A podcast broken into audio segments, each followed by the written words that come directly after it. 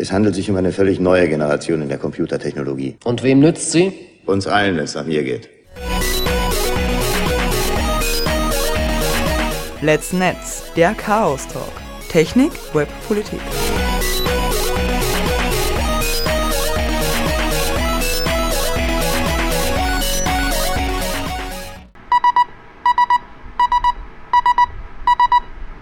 sbg.chaostreff.at Ich bin bei der Privacy Week 2019 mit dem Kuchen und du erklärst mir, du bist beim C3W und du erklärst mir, was euer Programm ist.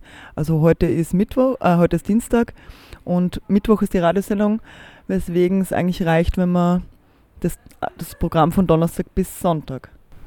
Ja, also wir haben relativ viel eigentlich im Programm. Es geht quer durch. Wir haben sehr viele große Namen jetzt auch am Wochenende noch kommen. Also wir haben Leute wie den Max Schrems da, wir haben am, am Sonntag zum Abschluss die Sigi Maurer da, wir haben äh, persönlichen Favoriten von mir, den Kirillis da aus, aus Lettland, der über die Privatsphäre-Exploits in, im, Osten Europas redet und der hat auch sehr interessante äh, Gerichtsverfahren zu dem Thema und sehr viel neue neue Entwicklungen. Also der ist ein, ein, einer meiner, meiner Lieblingsvorträge, die jetzt bei uns im Programm sind. Ähm, erzähl mal, äh, wie ist dieser Kyrillis, hast du gesagt?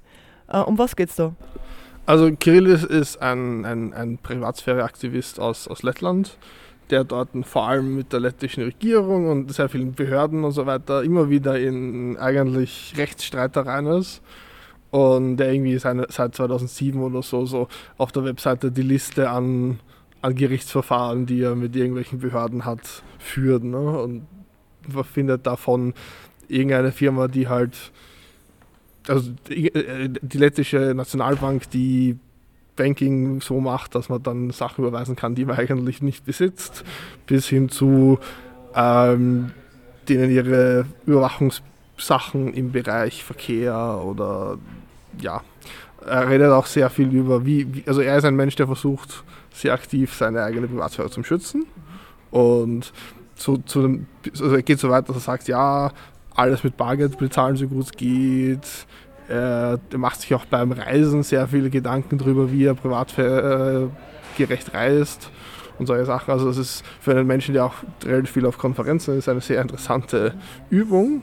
Und er beschreibt das auch ganz gerne in Vorträgen, wie das, wie das funktioniert und nicht funktioniert wo er Sachen machen kann, die seine Privatsphäre schützen wo es einfach keine Alternativen gibt. Und zwar wirklich detailliert in die einzelnen, also von, von meiner Map-Software über meine Datenbanken, also über meine Kalender, über E-Mails, über was man halt als, als Mensch im digitalen Leben so braucht. Also der hat das sehr detailliert.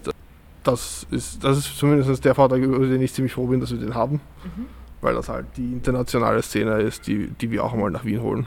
Ansonsten mhm. haben wir halt viel auch aus der Seite österreichische Speakerinnen und Speaker und auch, auch Wiener Speakerinnen und Speaker. Also wir haben zum Beispiel jetzt, ähm, ich glaube, die ist am Donnerstag. Wir haben irgendwann auch zum Beispiel den CIO, die CIO der Stadt Wien da, die Frau Ulrike Huemer, die halt für Technik und, und so weiter in der Stadt Wien zuständig ist. Also ich glaube, das ist Donnerstag, ist Dienstag vielleicht. Steht, steht das in dem Plan nicht drin?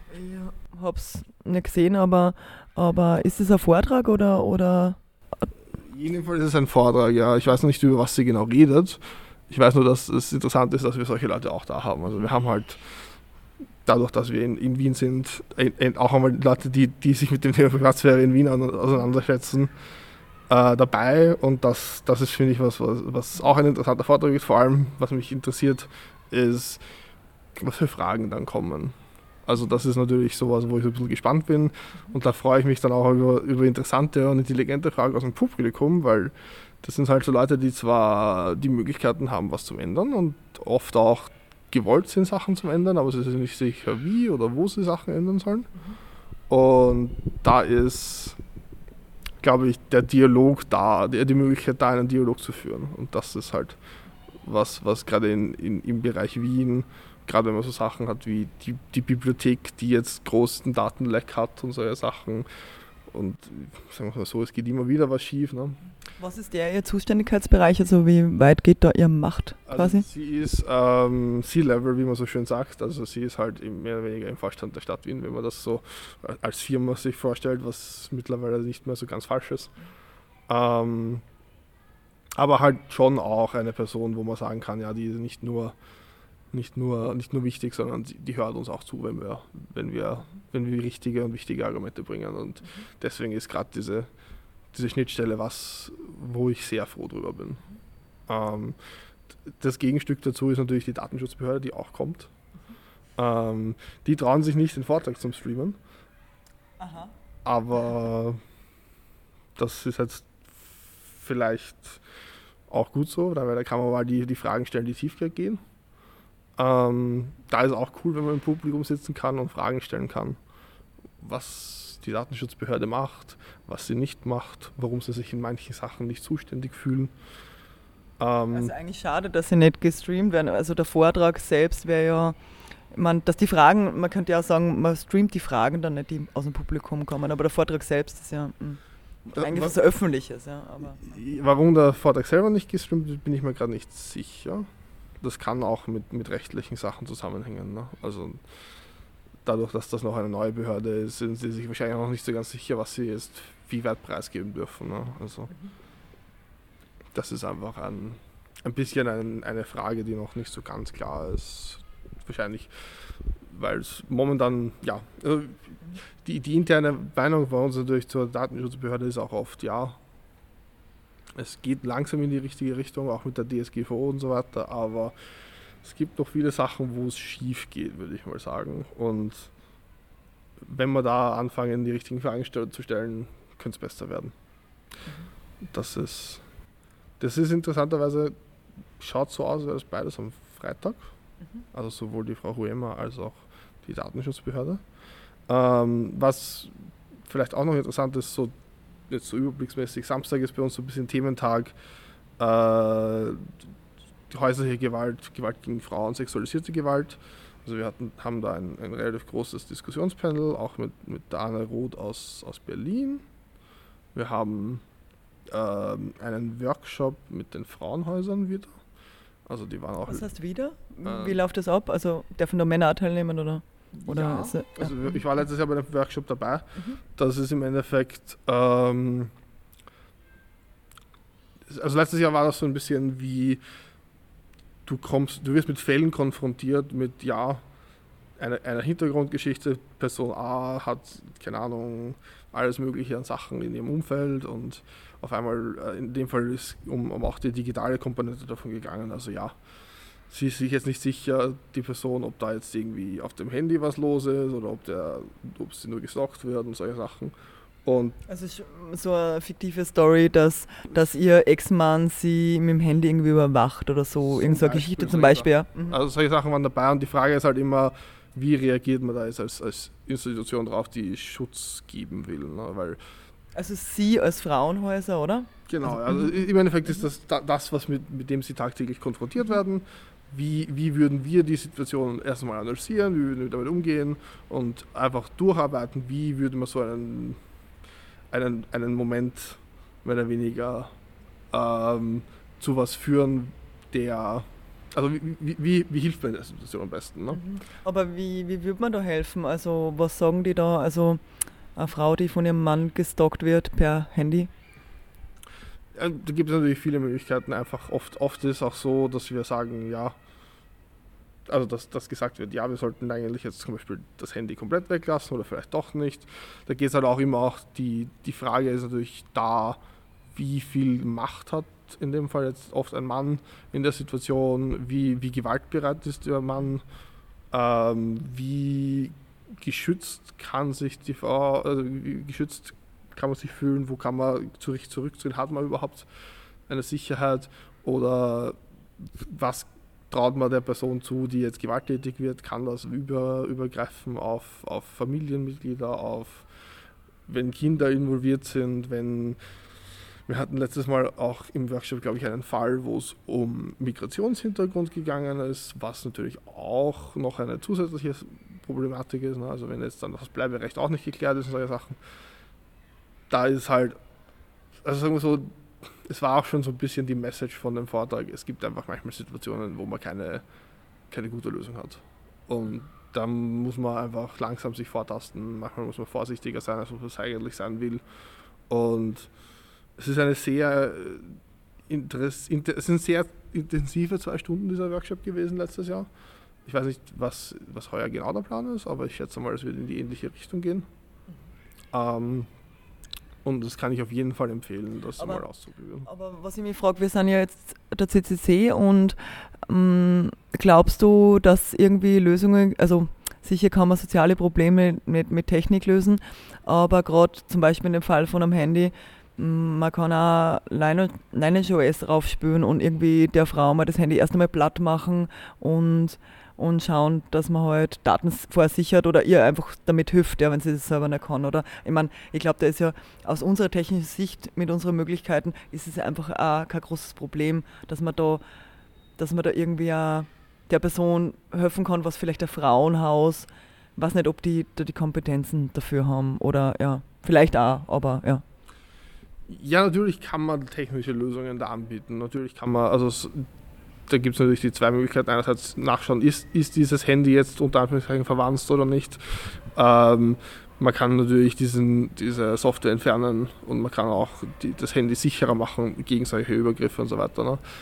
Aber das Problem ist auch, und das ist auch das, was aus diesen Beispielen oft hervorkommt, dass da doch ähm, man halt darauf eingehen muss, naja, wenn auf einmal diese Software nicht mehr funktioniert, wie reagiert dann die Person drauf, die übergriffig ist. Ne? Kann da trotzdem dann, äh, weil es kann natürlich oft dazu führen, dass wenn auf einmal die Überwachungssoftware weg ist, Gewaltbereitschaft natürlich erhöht wird ne? und dass das dann Folgen hat, die man eigentlich nicht tragen kann. Und dann, dann wird es halt gefährlich und deswegen muss man sich auch, eigentlich muss man sich um die anderen Sachen zuerst kümmern. Das, die, das Technische ist nur eine, ein, in dem Fall nur ein Mittel der Machtausübung und das, was eigentlich das ist, was wir in dem Fall eigentlich haben wollen, ist, dass die Person sich sicher fühlt. Ne? Mhm. Also das ist dann die Analyse deine nach dem Workshop und natürlich wahrscheinlich ja. auch von den Frauenhäusern. So, so Vernünftige Analyse, ja. ja. Ich hoffe mal, dass das hat, das war auch so gedacht, aber ich glaube, wenn man, wenn, man, wenn man da jetzt drüber diskutieren will oder sich das einfach mal ausprobieren will, dieser Workshop ist auf jeden Fall, dass ich es empfehlen kann. Ja. Mhm. Um, vielleicht, äh, ich glaube, ist nicht irgendwann äh, die, äh, im, im, äh, habt ihr immer die Location hier oder gibt es auch andere Locations? Also im, Namen der, im, im Rahmen der Privacy Week sind wir nur hier. Was immer auch eine Parallelveranstaltung ist zur Privacy Week, ist die, die sind die Big Brother Awards. Ähm, ich glaube, die sind heuer am Freitag, aber ich bin mir nicht sicher. Ähm, aber finden die dann gleichzeitig statt oder? Also wir haben meistens ähm, schon ein, ein mehr oder weniger zu der Zeit kein Programm, kein Programm bei uns, einfach aus Solidarität mit, mit der Big Brother Awards, dass man das beides gleichzeitig machen kann, weil das halt doch ein ähnliches Thema abdeckt. Wir halt machen halt mehr die inhaltliche Diskussion und die Big Brother Awards sind halt dafür da, besondere, Shaming. Ja, besondere Leistungen und Missleistungen hervorzuheben, würde ich mal so sagen. Ja. genau. Also es geht ja nicht immer nur ums Shaming, sondern es geht halt auch darum zu sagen, was kann man besser machen. Weil wenn es wirklich nur ums Shaming gehen würde, dann würden jedes Jahr dieselben verlieren oder gewinnen, je nachdem, wie man das sieht. Äh, und eigentlich machen wir, also wird das, wird das nicht so gehandhabt, dass immer nur die, die großen Bösen unter Anführungszeichen die Awards bekommen. Was hast du sonst noch? Hast du noch ein paar Empfehlungen für Sonntag vielleicht? Ähm, ich meine, natürlich, ich halte am Sonntag auch einen Vortrag. Ja, also, dann, ja, dann erzähl mal. Also, mein, mein, Vortrag für Sonntag wird ein bisschen, äh, ein bisschen rechtsphilosophisch. Das, das muss, ich, muss ich vorwarnen. Es geht im Endeffekt darum, wir haben im Früh, also im April, Mai zu zwei Gesetzgebungen im digitalen Bereich, also sowohl zur Digitalsteuer als auch zum Bundesgesetz über Vernunft und Sorgfalt im Netz äh, eine Stellungnahme im Rahmen des C3Ws gegeben. Und diese Stellungnahmen haben in mir so beim, beim Schreiben auch ein bisschen Gedanken ausgelöst über einerseits die Qualität der, Konzess, die Gesetze und auch wie sie mit der digitalen Sphäre umgehen, was da schief geht Und weil ich mich halt auch mit dem Thema ähm, wissenschaftlich beschäftige, so ein bisschen die, die Auseinandersetzung mit, ja, was heißt eigentlich Gesetzgebung im digitalen Raum? Und ich werde wahrscheinlich auch noch dazu geben, den, das Thema, ja, wo kommt eigentlich der Begriff Privatsphäre her? Also da gibt es ein paar, also zumindest aus der rechtlichen Sicht.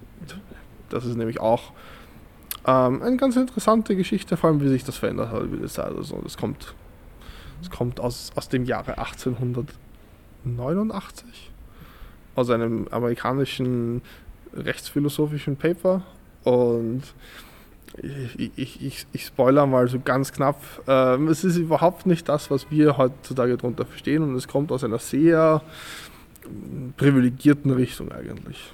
Und auf alles andere verweise ich mal auf den Vortrag. Okay, ja, und äh, den Vortrag, wenn man nicht in Wien ist, äh, kann man auf mediaccc.de anschauen. Im Nachhinein wahrscheinlich mit ein bisschen Verzögerung. Also was während dem Event ist, ist, dass du streaming.media.ccc.de Genau, da habe ich den Link nicht gewusst. Ja, da, kann man, da kann man sich das live anschauen.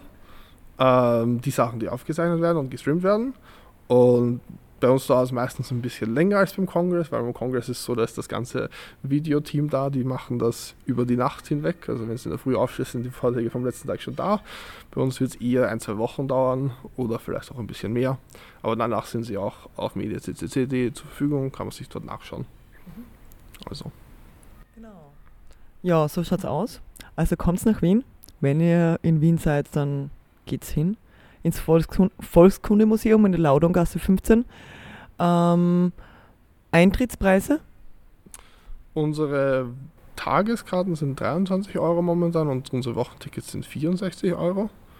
Ähm, und es gibt, wenn man den Stream unterstützen will, auch Stream-Supporter-Tickets, wo man mehr oder weniger die technische Infrastruktur unterstützen will, auch wenn man nicht äh, unterstützen kann, auch wenn man nicht vorbeikommen kann. Was vielleicht auch noch zum Erwähnen gibt, wir haben auch Merch, da steht dann groß drauf Privatorder. Und da kann man, die kann man sich auch bestellen, die werden dann auch geliefert. Ähm, das ist verlinkt auf unserer Webseite. Also geliefert nach Hause. Genau, ja. Also das ist, das ist für uns eine logistische Entscheidung gewesen, dass das einfacher ist, wenn man das, wenn man das nachbestellen kann. Also ja, sicher, weil, weil du dann die einzelnen T-Shirt-Größen nicht vorrätig haben musstest. Logistisch ja besser. Mhm. Ja, vielen Dank, Kuchen. Äh, genau. Also ich hoffe, äh, es kommen nur Leute vorbei hier. Danke sehr. Hallo und herzlich willkommen zurück im Saal 2. Ähm, wir freuen uns jetzt, den Erich Möchel begrüßen zu dürfen. Und er wird uns was erzählen über das Match um die 5G-Überwachung, die Küberei gegen die Telekoms. Ja, guten Abend, liebe Leute. Hier kommt der Vortrag über die Überwachbarkeit der 5G-Netze und äh, man wird sehen, was da alles anderes, anders ist als bei herkömmlichen Telefonienetzen. Gehen wir mal direkt. Die 5G, wie Ihnen vielleicht bekannt ist, gibt es, für, gibt es seit 1995 eine gesetzliche Regelung EU-weit, orientiert sich am amerikanischen Modell. Das heißt, äh, es ist der sogenannte Ratsbeschluss im Fischereiausschuss, der ist deswegen berühmt geworden, weil es ein, eine ausgemachte Sache war, ein A-Item im Ministerrat. Und wenn alle Staaten zustimmen, man nennt das Rahmenrichtlinie, dann kann der Ministerrat in Eigenregie Richtlinien verabschieden. Das ist äh, 1995 passiert, das EU-Parlament hat es dann im Jahr 1996 aus dem Amtsblatt der EU erfahren, dass das passiert ist. Also dass diese, dieser Beschluss passiert ist und der sagt im Wesentlichen nur, wer, wer ein digitales Telefonienetz betreibt, muss dafür Sorge tragen, dass da drinnen Überwachungsschnittstellen sind für Lawful Interception, also für die gesetzlich ermächtigten Behörden, die durch Gerichtsbeschluss überwachen dürfen. So, diese Beschlüsse basieren normalerweise im Technischen Komitee Lawful Interception im European Telecom Standards Institute. Da sitzen in dieser Arbeitsgruppe TCLI, da sitzen alle Hardcores drinnen. Also großes Übergewicht von Law Enforcement und nur ganz wenig Telekoms. Ja. Alles geheim, was da drinnen passiert, weil da werden die Vorgaben gegeben. Und da sind wirklich alle drinnen.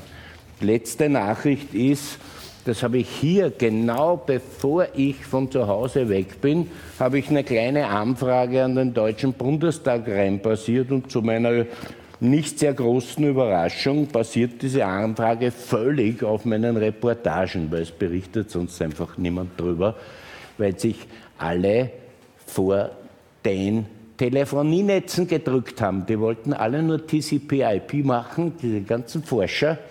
Und deswegen kennt sich niemanden bei, bei Mobilfunknetze aus. Außer die Telekoms und die Überwacher. Und ich ein bisschen. Mehr nicht. Also, die, tatsächlich werden sie gemacht, da macht man immer das eine. Das ist die Arbeitsgruppe 3GPP SA3LI. Das ist äh, der ganze Prozess findet bei der Internationalen Telekommunikationsunion statt, weil es ja um Frequenzen geht, um Funk. Ja? Und das macht die Telekommunikationsunion. Also wurde das dorthin transferiert, dort passiert praktisch die Umsetzung des Ganzen. Da sitzen auch Telekoms und wieder die üblichen Verdächtigen sitzen in dieser Arbeitsgruppe um und sie erstellen dann sozusagen für die Telekoms Anleitungen, wie das umzusetzen ist, dass Lawful Interception funktioniert. Naja, jetzt ist das Problem bei 5G, jetzt wurde immer, jetzt schauen wir gleich mal her, hier sehen Sie, das ist die alte Überwachungsschnittstelle, die ist für GSM entwickelt worden. Es ist hoch abstrahiert also nicht direkt technisch, sondern sagt eigentlich nur, wie was geht. Man sieht hier, da ist das Interface 1, da wird angefragt beim Netzbetreiber, da ist das Netz des Telekom, also ein Mobilfunknetz, egal welches. Äh, da wird eben angefragt, das ist Lawful Interception Monitoring Function. Oh, zu neuem Lautsprecher. Das heißt, da wird angefragt, gemakelt, gibt es einen Durchsuchungsbefehl, ja, Nummer freischalten, zack. Da kommen die Metadaten raus an die Polizei und da kommt der Inhalt raus. Also Inhalt von Telefongesprächen beziehungsweise alles, was der im Netz gemacht hat, ganz einfach. So hat das immer funktioniert und das haben sogar LTE haben sie noch darüber gequetscht, obwohl es schon überhaupt nicht mehr der Realität des Netzes entsprochen hat, weil LTE-Netze sind im Wesentlichen schon mehr oder weniger TCP-IP-Netze. Tja, und da ist die, der Ärger losgegangen. Diese Dokumente, da gibt es drei davon, die alle zusammenkehren. Da ist die Architektur und die Funktionen, also wie das alles geschaltet werden muss, das Lawful Interception funktioniert und dass bei der Überwachungsschnittstelle die richtigen Parameter ankommen. Also Metadaten, wo, wo ist er gerade? Ja? Was macht er gerade? Tut er chatten oder irgendwas? Ja? Das wird da drinnen festgelegt. Dann gibt es nur eins mit Sicherheitsarchitektur und noch ein drittes. Das heißt, im Moment werden dort die gesamten Sicherheitsstandards erstellt und das ist nur ein Teil der Sicherheitsstandards, der für die Unsicherheit verwendet wird. Will heißen, für die Backdoor, die absichtlich eingebaut werden muss, dass überhaupt ein Überwachungsbefehl umgesetzt werden kann. Das heißt, die müssen die, die 5G-Netze von vorn bis hinten aufbohren, dass das, was bis jetzt von Telefonienetzen gefordert war, auch in 5G-Netzen funktioniert. Nur haben 5G-Netze mit herkömmlichen Telefonienetze eigentlich überhaupt nichts mehr zum tun. Das ist eine mobile Cloud mit Slices, also wo du Teile einfach sozusagen neutral auslagerst, die kannst du an irgendeinen Subbetreiber vergeben, so wie es Amazon macht mit seinen Cloud-Services. Die können auch irgendwie alle möglichen Firmen in ihre Clouds hosten, indem sie Slices machen. Und da das ist wie eine eigene Cloud praktisch. Ja, und so schauen die 5G-Netze aus. Da ist nichts mehr mit, mit, mit Circuit Switched und Home Location Register. Wir werden gleich sehen, was da, wir werden gleich sehen, was da, wie so ein Netz dann tatsächlich ausschaut. Da ist alles nur mehr Function weil alles virtualisiert ist. Da. Das ist der Überwachungsvorgang skizziert, nur aus der Sicht der Überwacher in den 5G-Netzen. Warum sind da oben so viel, so viel, alles was F ist auf dem Ding heißt Function. Äh, ich weiß gar nicht alle aus, auswendig. User Plane Dingsbums Function upf, upf. und also lauter neue Ausdrücke, weil die Architektur komplett neu ist. Und was man da oben sieht, CMPF, CPNF, das ist irgendeine äh, zugangsbezogene Netzwerkfunktion, will heißen, muss man sich so vorstellen, ein Teil eines 5G-Netzes und da ist ein Area Controller, das ist praktisch die Hauptstation da drinnen und der kontrolliert irgendwie 100 oder 200, es werden sehr viele sein im Fall von 5G, äh, einfach Access Points rundum. Die brauchen viel mehr Masten, wo die Masten keine Masten mehr sind, sondern die hängen so kleine Zellen irgendwo hin und da kommst du rein. Das heißt, man könnte da natürlich sehr granulär überwachen, dass du genau siehst, wie sich jemand in ein Einkaufszentrum bewegt zum Beispiel. Weil da ist auf, sind auf jedem Stockwerk mindestens zwei, drei von denen. So, und das Problem ist für die Cops, dass 5G-Netze eben auch Cloud sind und dass sie Edge Computing machen. Edge Computing heißt, alles, was bis jetzt zentral gerechnet wurde, wird möglichst an der Peripherie bereits fertig abgewickelt. Das heißt, früher war die Schnittstelle, die man vorher gesehen hat, war eine Batterie von denen an einem gewissen Ort im Netzwerk angesiedelt und da wurde alles hingespielt. Das ging in die alten Mobilfunknetze bis 3G. Bei 4G war es schon ein bisschen anders, weil das ist sehr ähnlich mit 5G, also schon prinzipiell ähnlich, meine ich. Tja, und dann ist man draufgekommen, es geht keine zentrale Schnittstelle mehr. Wir brauchen ganz viele Schnittstellen, weil wo der User reinkommt, wird schon alles angewickelt von Routing und sonst was das wird alles schon in dem Netzwerksegment gemacht, wo der lokal ist. Das heißt, irrsinnig viel von den Daten erreichen niemals die Zentrale, aber welche Daten erreichen immer die Zentrale? Weißt du das wer?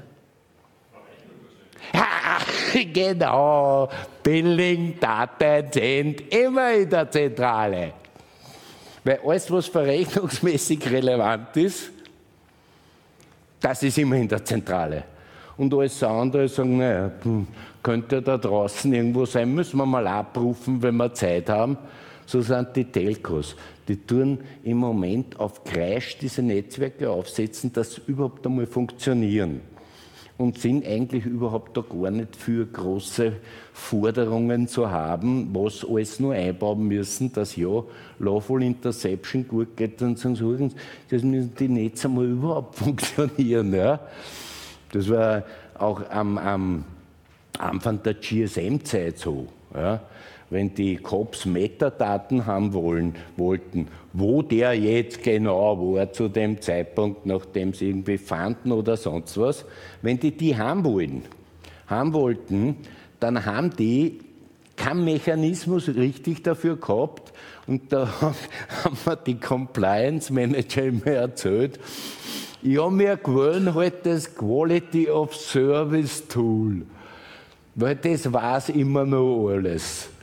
Das Quality of Service Tool sammelt nur irgendwie Vorfälle in einzelnen Funkzellen, um zu schauen, ob eh alles passt, ob eh nicht viel Gesprächsabbrüche sind, weil sonst müssen wir aufrüsten. Das heißt, die haben das benutzt, um die Metadaten nachträglich für Lawful Interception rausholen, weil sie am Anfang einfach nichts anderes gehabt haben und die Daten nur dort waren. Bei 5G ist das endemisch. Nicht, schauen Sie da mal her, schaut Sie mal hierher. Es stehen ganz klein, das kann man nicht lesen bei euch, Target List. Da steht noch einmal Target List. Was könnte denn die Target List sein? Die Target List sind alle zu überwachenden Nummern in diesem Netzwerk, alle zu überwachenden Anschlüsse. Das ist die Target List. Alle, die bei irgendeiner österreichischen Polizei auf der Liste stehen, die stehen auch auf dieser Liste drauf, weil immer, wenn die daherkommen, muss überwacht werden. Also braucht man eine Liste. Nur bei 5G weiß man mehr, wo die daherkommen und wann, weil, die, weil da ständig die Logins wechseln über die ganz vielen neuen Masten, die sie brauchen. In Wirklichkeit sind es viel, sehr viele kleine Funkzellen, und da muss die Überwachung praktisch einsetzen schon. Und da muss schon festgelegt werden, wenn sie dir einloggt, muss dort schon klar sein, ist das ein normaler User oder steht er auf der Liste. Weil später geht es nicht mehr. Dann können sie nicht mehr alle Daten liefern, wie sie die Cops verlangen, weil es gewisse Daten einfach nicht mehr wissen. Wann er jetzt genau angefangen hat, in der Funkzelle zu sein oder sonst was. Das sind so Teilparameter, die die Telcos gar nicht aufzeichnen, weil es für sie uninteressant ist. Das würden sie nur aufzeichnen, wenn ihm dem Netz Probleme gibt zur Fehlersuche. Aber für normal, die haben keinen Business Case dafür und sagen, warum soll man die Daten jetzt alle in einer Datenbank schaufeln? Wenn wir keine Verwendung haben dafür. Das ist der, der, der grundsätzliche Widerspruch nämlich. Und hier haben wir bereits die Einwände der Strafverfolger in Lilla dargestellt. Das ist aus einem dieser Dokumente, den er zuerst gezeigt habe. Und da schreibt jeder rein seine Dinge und markiert das, was er gelöscht haben will, mit durchgestrichen an. Und wenn was Neues reinkommt, dann wird das in einer anderen Farbe geschrieben. Na, da wurde eben reingeschrieben, hm, die Targetlist, die Targetlist, die ist so hagelig und wehe, die wird bekannt. Na, man muss sich vorstellen, es werden plötzlich, es erscheint plötzlich eine Liste im Internet aller überwachten Telefonnummern im A1-Netz.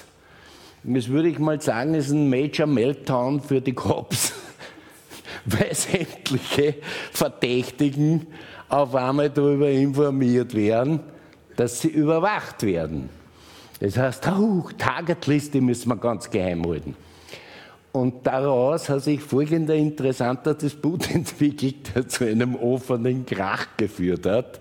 Und äh, ich sage, ich habe mir das mit sehr großem Interesse naja, und ich gebe es zu, mit etwas Genugtuung angesehen, wie da die Telcos mit den Cops in ihren Interessen aufeinanderprallen und ich habe mir gedacht, na ja, eigentlich sollte man nicht immer so über die Telcos schimpfen, sind ja eh ganz nett, auch wenn sie irgendwie immer so früher so merkwürdige Netze gebaut haben und so seltsame Abrechnungsmethoden haben und noch ein Signaling-System gehabt haben bis vor kurzem und nicht einmal ein Protokoll. Ja?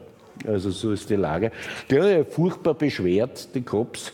Die haben gesagt, um Gottes Willen, was machen wir jetzt? Tja, wo kommt denn die Targetlist hin?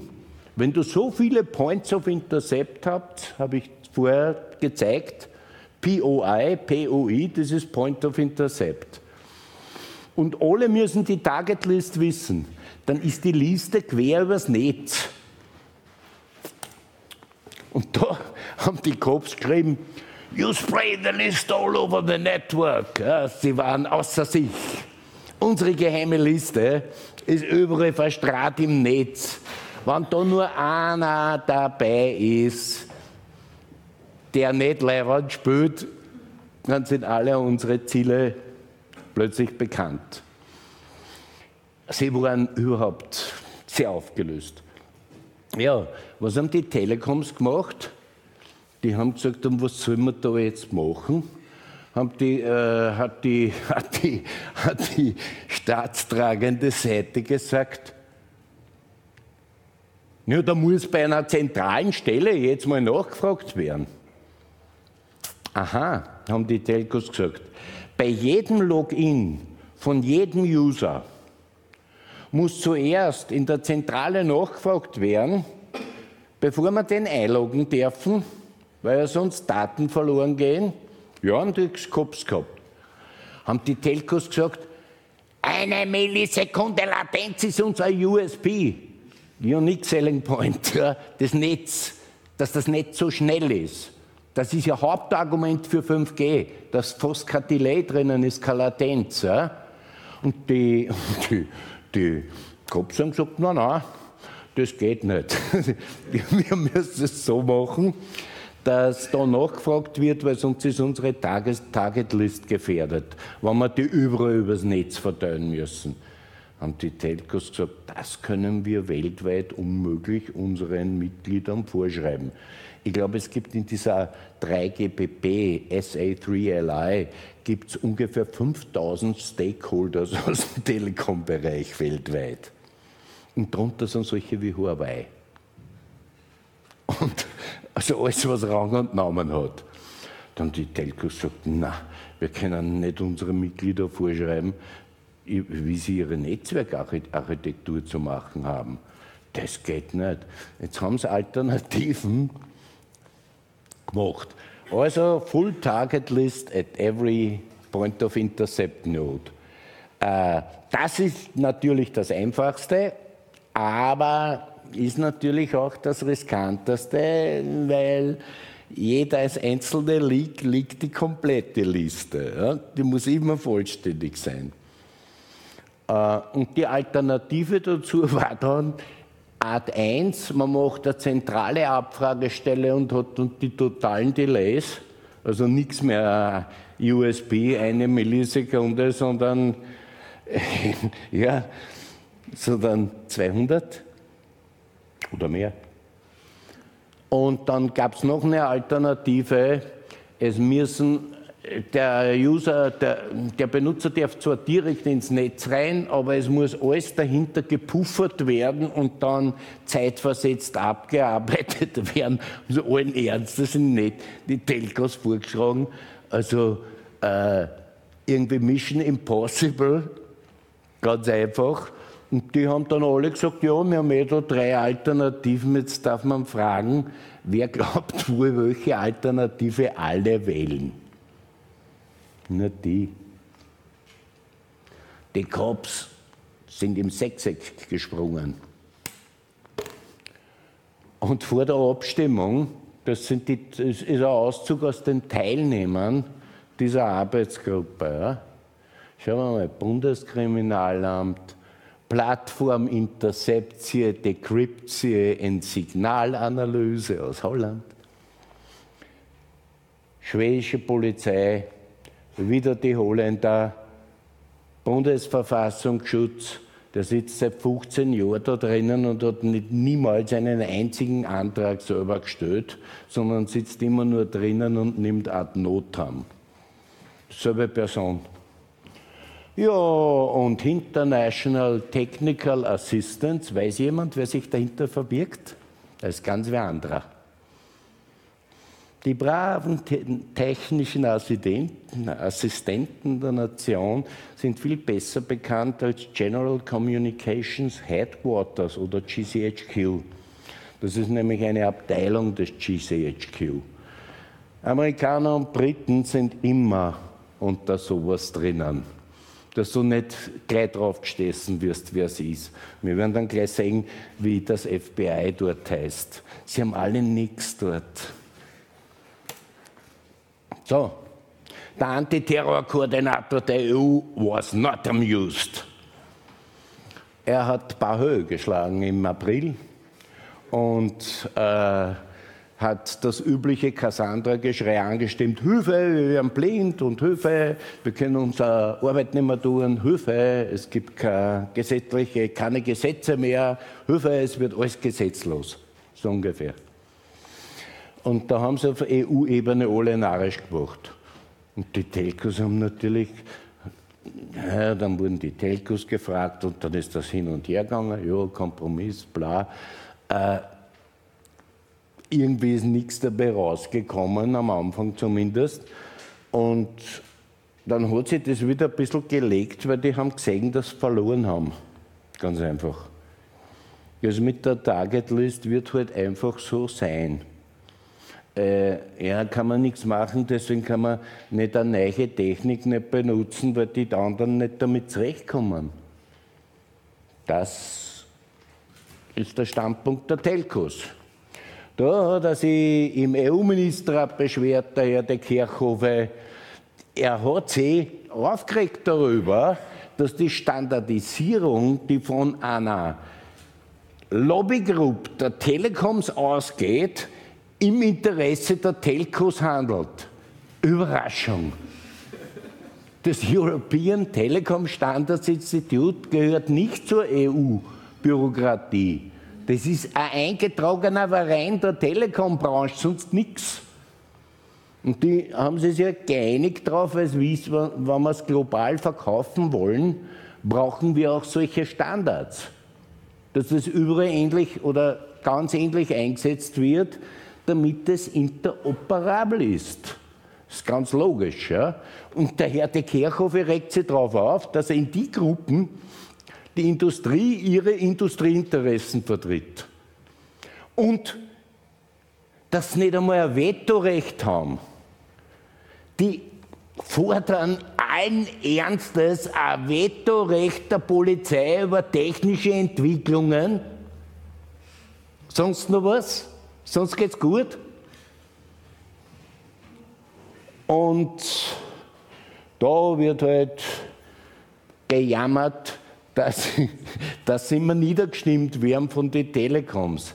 Tja, dann sollte man halt eine Proposal machen, die gegen den Unique Selling Point von einer neuen Technologie gehen. Ganz einfach. Ja, und das ist dann so dahingegangen und ständig hat sich wieder irgendwer zu Wort gemeldet und hat gesagt, und Kinderpornografie, es ist alles genauer nach dem Drehbuch gekommen. Und jetzt im Herbst wird das wiederkehren. Ich kann euch schon sagen, wann. 1. November, ab 1. November geht's wieder los. Da, da treten sie dann wieder alle vor die Kamera, schauen recht betroppelt und sagen, also so ein Schlag gegen die Kinderpornografie wie vorher wird uns in Zukunft nicht mehr gelingen wegen 5G und bla. Man weiß das Drehbuch schon vorher. Weil sie haben es bei 3G so gemacht, bei 4G so gemacht, vorher bei GSM und jetzt halt bei 5G. Und jetzt erwarten sie vielleicht, dass jemand da nur überrascht ist deswegen. Na, und das ist im US-Senat durchgegangen. Und da wurde auch zur Zeit, das ist alles bis Juni passiert. Ja. Und auch da ist gestanden, dass die Amerikaner, da geht es um ganz was anderes, das ist der, äh, da geht es um den Cloud Act, also Cloud-Überwachung, 5G ist ja Cloud, ja. Nur wird darunter normalerweise während der Social Networks und sowas verstanden. Ja. Aber das ist auch Cloud. Ja, und da steht halt dann was, die alles, und nein, da geht es um Huawei. Ja. Weil Huawei, dann werden wir gleich sehen, die sitzen auch in dieser Arbeitsgruppe drinnen und sind irgendwie sehr relaxed. Die heißen jetzt schon mehr Huawei LTD, sondern FutureY. Sie haben eine unabhängige amerikanische Gesellschaft gegründet und die haben so alles Mögliche übertragen, was Huawei gehört. Und da gingen natürlich der Administration Trump schon langsam die Argumente aus. Wenn die Firma in die USA sitzt, dort alles hat und Huawei ist der einzige Netzwerkbetreiber von allen, der je Quellcode offengelegt hat. Sonst hat das niemand anders gemacht. Huawei hat seinen kompletten Quellcode dem GCHQ so auf ein Tablett präsentiert und hat gesagt, so bitte, schaut, ob ihr unsere Backdoors findet. Sie haben keine Backdoors drinnen gefunden, außer den Etsy-Backdoors. Das sind nämlich die einzigen Hintertüren, die in 5G-Equipment kommen. Hintertüren, die in Europa designt werden und nicht in China. Die werden sicher eingebaut. Aber alle schwafeln immer, ah, da könnte was drin sein in Huawei. Nur was haben sie gefunden? Das GCHQ in den, ich habe selber mit Dr. Ian Levy geredet vom National Cyber Security Center, das gehört auch zum GCHQ, ja? und der ist der Leiter. Und der hat gesagt, der Source Code von Huawei ist eigentlich, ist eigentlich scheiße. Äh, wie erwartet, SSL 2.0 irgendwo drin, SSL 3.0 irgendwo drinnen und lauter Legacy-Fehler, also mitgeschleppte Fehler, wird das ganze Mobilfunk-Equipment rückwärtskompatibel bis GSM sein muss. Das heißt, sie haben irrsinnig viele Sachen, Fehler, die sie in die 90er Jahre gemacht haben, die sind heute noch im Code drinnen, weil sie überall im Equipment verbaut sind. Das wird sonst nicht funktionieren. Naja, äh, das heißt, der Source Code ist ein Sauhaufen und jeder Telco-Techniker wird sagen, wenn Ericsson und Nokia dasselbe tun, schaut er genauso aus. Die haben alles übereinander und zusammengestoppelt über die Jahre. Das kann einfach nicht, nicht wirklich sicher sein, weil du vergangene Routinen mitzahlst bis heute. Und so schaut es bei allen Telco-Betreibern aus. Und deswegen sagt das GCHQ auch, bitte Huawei-Equipment nur her, damit da wissen wir wenigstens, was das tut. Die sind dafür. Die haben die USA widersprochen. Und was sie nicht dazu gesagt haben, und das sagt dann aber jeder Telekommunikationstechniker, bei allen anderen schaut der Source Code genauso aus. Weil die genauso gearbeitet haben wie Huawei immer wieder alles rückwärtskompatibel, vor allem wegen, wegen was für einem System? Billing-System. Die, haben, die benutzen die Billing-Systeme aus der GSM-Zeit. Das funktioniert immer, auch hier. So, das nächste war, sieht man, Huawei ist in dieser Standardisierungsgruppe natürlich äh, vertreten. In der Standardisierungsgruppen bei der ITU werden eigentlich nur die Standards, die die Radio Access Network betreffen, also der Rand des Netzes, standardisiert. Nur beim 5G-Netzen ist der Rand das Zentrum. Weil es Edge Computing betreiben, das wird am Rand gemacht. Und deswegen passiert alles in der 3GPP. No, das Meeting war in den USA. Der Huawei-Beitrag kommt aus England, nicht aus den USA, wie man sieht.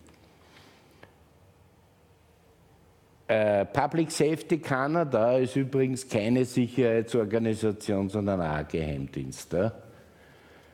Eve Compliance Solution, das heißt schon so. Warum heißt das Eve? Die haben das absichtlich gemacht. Ah, kennt nicht wer Bob und Alice? Wie heißt die, die zuhört? Eve. ja, das, das, ist, das, so, das ist denen ihr Humor. So, dann sind 28 Change Requests vom FBI plötzlich mitten im Sommer eingetroffen. 28. So viel Also ich kann mich nicht erinnern, dass eine Einheit jeweils so viel Änderungsanträge in einer Sitzung eingebracht hat. Und die, das, da ist es bei allem drum gegangen, die haben nur Sperrfeuer geschossen damit, geht das, geht das oder geht das dann so oder geht das dann so. Ja? Also sie haben es einer eigentlich nur schwer machen wollen. Naja, und dann wollen sie die Location Data von jedem einzelnen Access Point, wo du dich einloggst. Die wollen die nämlich tracken quer durch ein Kaufhaus oder durch Gebäude. Und die Telcos sagen, die haben wir nicht, die Daten. Wir können nicht dauernd anfragen. Uns ist das völlig egal, ob der zwei, 200 Meter weiter oder 100 Meter weiter hinten ist. Wichtig ist, dass er im Netz ist und gute Verbindung hat. Ja, und da haben sie da bitte haben die gesagt, bitte, was ihr da wollt, das überlastet unser Netz. Da rennen nur mehr, da rennt nur mehr Signaling, also die ganze Zeit Abfrage, wo ist er jetzt, wo ist er jetzt, wo ist er jetzt, wo ist er jetzt. Und das müssen sie aber bei jedem einzelnen Handy machen, nicht nur bei den Überwachten. Geht nicht anders. Nö. Kein gangbarer Weg für die Telcos. Ja, und da kommt dann ein Revanchefall von der Militärgeheimdienstpartie. Das ist vom schwedischen Militärgeheimdienst, der heißt, der heißt lustigerweise Försvarets Radioanstalt, also Verschwörungsradioanstalt. Das bedeutet auf, auf Schwedisch offenbar geheim, ja, geheime Radioanstalt. Ja. Aber sie heißen Verschwörungsradioanstalt und das ist schon mal recht geil. Und die haben dann so als Revanchefall praktisch, sage ich nur ganz kurz, die Telcos haben seit 2012 äh, ein fertiges Abrechnungs- und Payment-System auf der SIM-Card basiert, fertig. Tja, und warum haben sie es bis jetzt nicht auf den Markt gebracht? Hey, weil in den 1995er Fischereiausschussbeschlüssen schon drinnen steht, jeder verschlüsselte Datenverkehr muss die, jeden, die Telcos müssen jeden verschlüsselten Datenverkehr Klartext bereitstellen, wenn, sie, wenn der Schlüssel bei ihnen zu finden ist. Na, wenn er auf der SIM-Card ist, dann ist er bei den Telcos, weil das kontrollieren die Telcos, die SIM-Card, und nicht der Benutzer. Jetzt haben die gesagt, die Schweden, ja, wenn es dann Roaming geht, da müssen gleich mal alle Schlüssel von allen Roaming-Smartphones, die geheimen Schlüssel deponiert werden beim Zielnetzbetreiber, dass der vor so äh, äh, Durchsuchungsbefehl kommt, das gleich aufsperren kann. Damit ist das Telco, äh, der Versuch der Telco, sein eigenes Zahlungssystem aufzubauen, gescheitert. Weil darauf kannst du kein Zahlungssystem aufbauen. Und die Schlüsseln herumgeschmissen werden, bei jedem Roaming in einem anderen Netz kriegt da jeder alle Schlüsseln. Äh, wir müssen da ein Zahlungssystem machen. Ja, und da haben sie dann noch weitere Auflagen. Ja, und rückwirkende Entschlüsselung wollen sie. Also darum habe ich das genannt, Perfect Forward Key is Grow. Nein, Perfect, perfect Backward Key is Grow wird das eigentlich heißen. Perfekte hinten aus Schlüsselhinterlegung. Das haben sie gefordert. Und die Telcos haben gesagt, sorry, aber das steht in den politischen Beschlüssen, muss so sein. So, kommt schon zur letzten Folie. Also der Outlook für 2019 hat das eigentlich schon äh, versprochen. Das, nicht, äh, das, letzte aktive Meeting, das haben sie einschieben müssen. Heuer haben sie zwei extra Meetings eingeschoben, alle in den USA, weil man wollte ja dort Engagement zeigen bei den 5G-Netzen, wie wir auf der vorigen Folie gesehen haben. Da haben sie sich getroffen. Dort ist man übrigens draufgekommen, auf die Sache mit, dass im derzeitigen LTE-Roaming die Roaming-Handys nicht abgehört werden können, weil nämlich die Netze in TCP-IP-mäßig so wenig zusammenpassen, dass alle das Routing vom Heimnetz mitnehmen. Das heißt, du bist mit, mit einer A1-Handy in Deutschland, das Routing im Internet besorgt immer nur die A1 in Wien und nicht der Roaming-Netzbetreiber, weil man sonst sämtliche Netze vorher ausgiebig auf Interoperabilität testen müsste, ob die Einstellungen vom Smartphone bei A1 überhaupt im Roaming-Netz, im Routing funktionieren, weil sie es alle irgendwie ein bisschen anders machen. Wir haben nur eine Sitzung eingezogen. Die nächste Sitzung ist in sieben Tagen, wieder in die USA. Sie wollen, die Standards werden dieses Jahr noch fertig werden.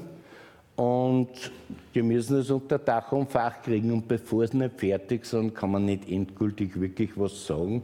Aber es ist ziemlich sicher, dass die eine hauptsächlich kritische Passage genauso drin bleibt. Die Telcos haben die überfahren mit einer riesigen Mehrheit.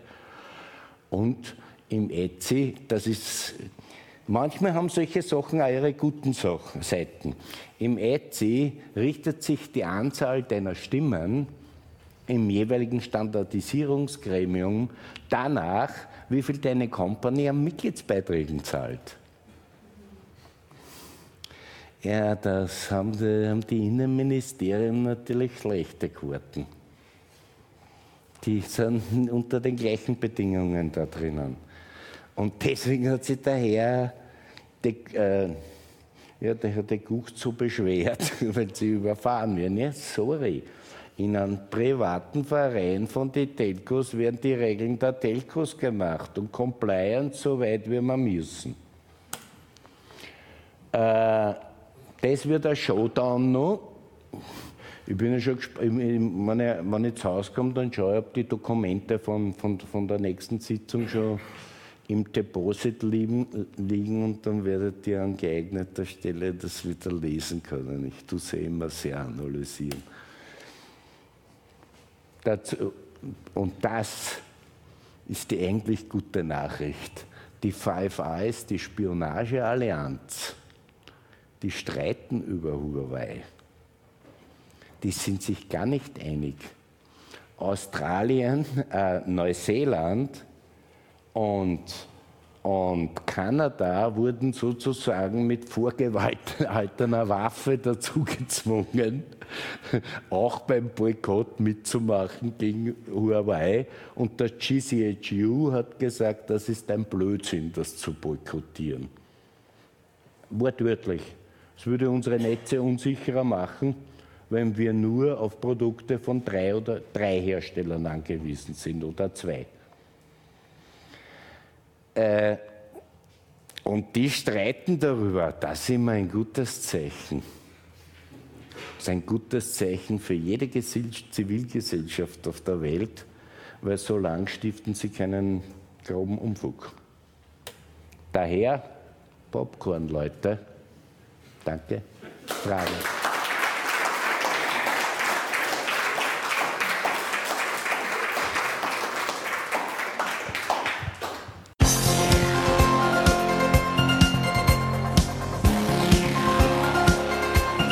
Eine Sendung der Let's Netzgemeinde. Der Chaos Talk. Technik, Web, Politik.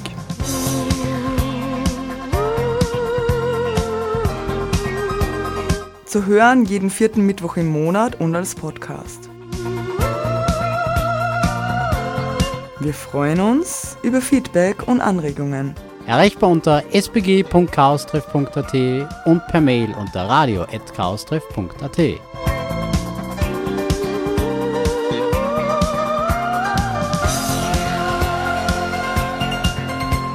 Beschwerden und Beschimpfungen schicken Sie bitte an spam spam beautifulspam at gmail.com.